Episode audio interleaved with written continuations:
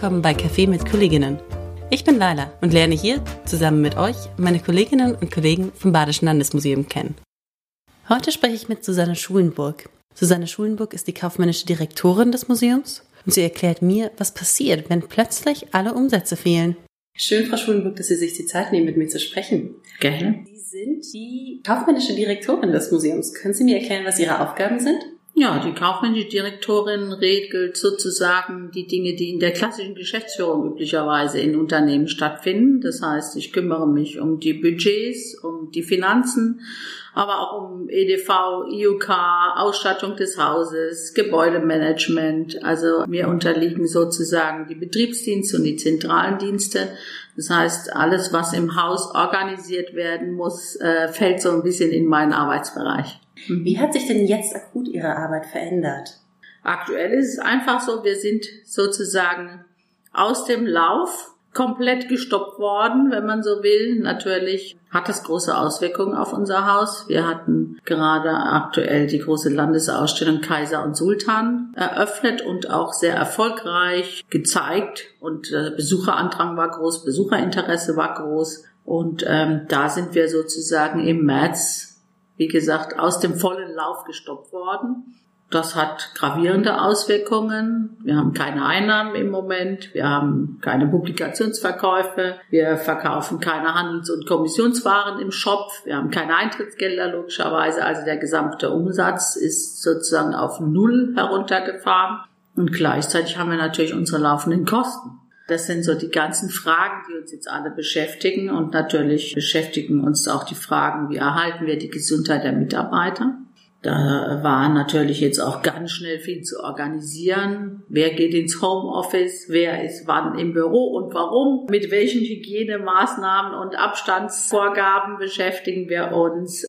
Ja, wie können wir überhaupt wieder öffnen? Was müssen wir da für Vorgaben und was müssen wir uns überlegen? Wie kann so eine Exit-Strategie aussehen? Das sind auch Themen, die uns gerade ganz aktuell beschäftigen. Äh, wie sieht es aus, wenn der Mundschutz zur Pflicht wird und so weiter? Da sind wir jetzt gerade dabei, auch äh, hier eine Strategieentwicklung zu betreiben und auch gut vorbereitet zu sein, wenn wir den dann wieder öffnen dürfen.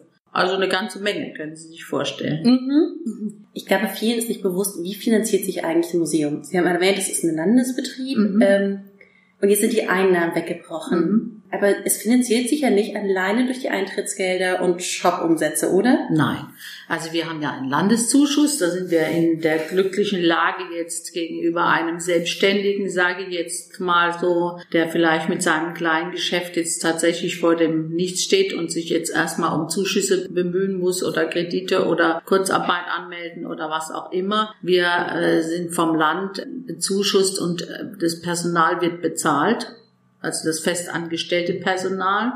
Aber äh, natürlich gibt's auch Firmen, die bei uns als Dienstleister ja tätig sind oder auch Honorarkräfte wie die freien Führer. Das sind ja ganze Berufssparten, die da dran hängen, dann ja auch gar keine Möglichkeit haben, bei uns ihr Geld zu verdienen. Das muss man auch ganz klar sehen. Da hängt doch mehr dran, als man so von außen vielleicht äh, sieht. Aber ich sage jetzt mal, was das Personal angeht, haben wir zumindest bis jetzt vom Land noch keine Sorge, dass irgendwelche Gehälter gekürzt werden oder wir im Moment in Kurzarbeit sagen, übergehen oder was auch immer. Aber was man auch noch erwähnen muss, ist, wir haben natürlich auch laufende Kosten, die anfallen, obwohl wir sozusagen eine Leistung dann gar nicht mehr haben. Also wenn man jetzt sieht, man baut eine Ausstellung, hat eine Ausstellung gebaut, hat die Gelder ausgegeben. Äh, wir müssen auch einen gehörigen Anteil selbst erbringen, sozusagen innerhalb unseres Budgets. Und das wird eben durch unsere Umsatzerlöse wie Eintrittsgelder, Publikationen, Shop, Verpachtung und so weiter auch stattfinden. Und wenn das dann schon mal eine Größenordnung ist von 15 bis 20 Prozent fürs Haus und wir mit den Personalkosten zwar unsere fixen Personalkosten abgedeckt haben, aber die variablen Kosten, wenn man so will, äh, dann eben nicht gedeckt sind, dann kann sich jeder ganz schnell ausmalen, wie kompliziert es auch für uns ist, wenn dann diese Einnahmen eben nicht mehr da sind. Aber wir haben natürlich auch Leistungen zu erbringen, die auch sicher sein müssen fürs Land. Also unsere Sicherheitsleute, die müssen im Haus sein, auch wenn es verschlossen ist.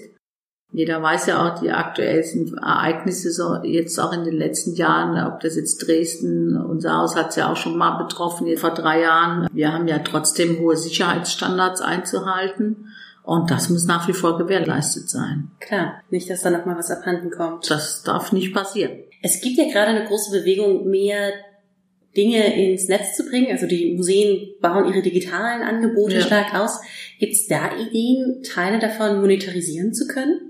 Im Moment ist es noch sehr schwierig. Also im Moment kostet uns die gesamte digitale Strategie, die wir entwickelt haben, sehr viel Geld. Ja, also das äh, und noch weit vor Corona, also schon vor drei oder vier Jahren, haben wir angefangen, fürs Haus eine digitale Strategie zu entwickeln, weil wir vor einer Sanierung stehen und sagen, das ist natürlich ein wunderbarer Zeitpunkt, um auch mal die gesamte Strategie des Hauses zu überdenken und auch das dann mit einer neuen digitalen Strategien zu vereinen. Gleichzeitig gibt uns das auch die Chance, neue Formate auszuprobieren durch diesen Systemwechsel in Teilen, auch in der Ausstellung. Wir haben eine neue Dauerausstellung eröffnet, die Archäologie in Baden heißt, die als Pilotprojekt für unsere zukünftigen digitalen Angebote direkt in der Ausstellung, aber auch draußen sozusagen, wenn ich äh, mich mit dem Museum verbinden möchte, Gelegenheit gibt, sich mit der Sammlung zu beschäftigen, mit unterschiedlichen unterschiedlichsten digitalen Angeboten. Und wir haben dazu noch eine partizipative Plattform, das Museum X, entwickelt, im Museum bei Markt, was sich eben auch sehr stark mit dem Thema Digitalisierung, neue Formate im Museum, wie können die überhaupt aussehen, wie können wir da weitergehen, beschäftigt. Das Ministerium für Wissenschaft, Forschung und Kunst hat digitales Management im Museum sehr gefördert, wird es auch noch fördern mit Personalmitteln sogar mittlerweile, die uns zugesprochen sind und aber auch mit einzelnen Projektmitteln. Aber natürlich ist es für uns ganz klar auch innerhalb unserer eigenen Überlegungen und unserer digitalen Strategie für das Haus, dass Digitalisierung keine Einmaligkeit ist. Also wir haben keine einmaligen Projekte, sondern das ist ein nachhaltiger Prozess, der sich durchs ganze Haus zieht und auch nicht nur Projekte, die die Besucher draußen sehen, sondern auch in unsere Organisation eingreift. Also wir haben zum Beispiel ein neues Besuchermanagementsystem etabliert, damit einhergehend mit der Eröffnung der Archäologie in Baden. Das geht dann bis übers Ticketing und das Rechnungswesen. Da waren wir Museen auch so ein bisschen äh, wirklich äh, nicht gerade auf dem aktuellsten Stand und da mussten wir jetzt auch ganz schön nacharbeiten. Aber ich denke, dass wir gut im Prozess sind und dass jetzt gerade auch diese Krise zeigt, auch dem letzten, der vielleicht noch mal skeptisch war im Einzelfall, wie wichtig dann auch eine digitale Kommunikation und die Digitalisierung überhaupt ist. Einerseits lernen wir den persönlichen Kontakt und alles weiter schätzen und man wird auch den Besuch im Museum sehr schätzen, wenn ich den wieder haben kann, sozusagen analog wieder ins Haus gehen kann und die Objekte direkt sehe.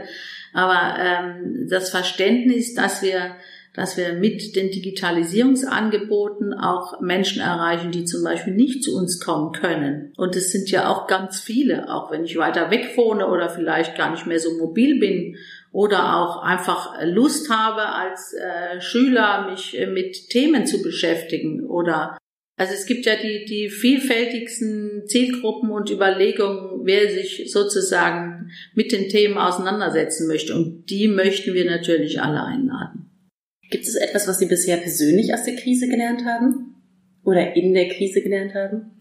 Also ich denke, äh, da spreche ich auch nicht nur für mich, sondern auch für die Mitarbeiter. Man wird sich äh, der, was wir vorher als Normalität angesehen haben und als Selbstverständlichkeit, da wird man sich doch sehr schnell bewusst, dass diese Normalität und Selbstverständlichkeit ein großes Geschenk ist, wenn man so will. Und äh, wie, wie es dann aussieht, wenn das nicht mehr stattfindet. Also wenn man sich jetzt tatsächlich täglich überlegen muss, mit welchem Mitarbeiter kann ich wie sprechen, über Telefon, Video oder auch mal persönlich im Einzelfall. Und andererseits, wenn man das positiv sehen will, wie flexibel wir dann doch sind, um mit diesen Schwierigkeiten umzugehen. Also da muss ich auch wirklich ein großes Lob an unsere Kolleginnen und Kollegen, unsere Mitarbeiterinnen und Mitarbeiter aussprechen, die tatsächlich gerade in diesem Krisenfall, und es ist ja nun eine Krise, sehr besonnen agieren und auch äh, tatsächlich mit uns ja das ganze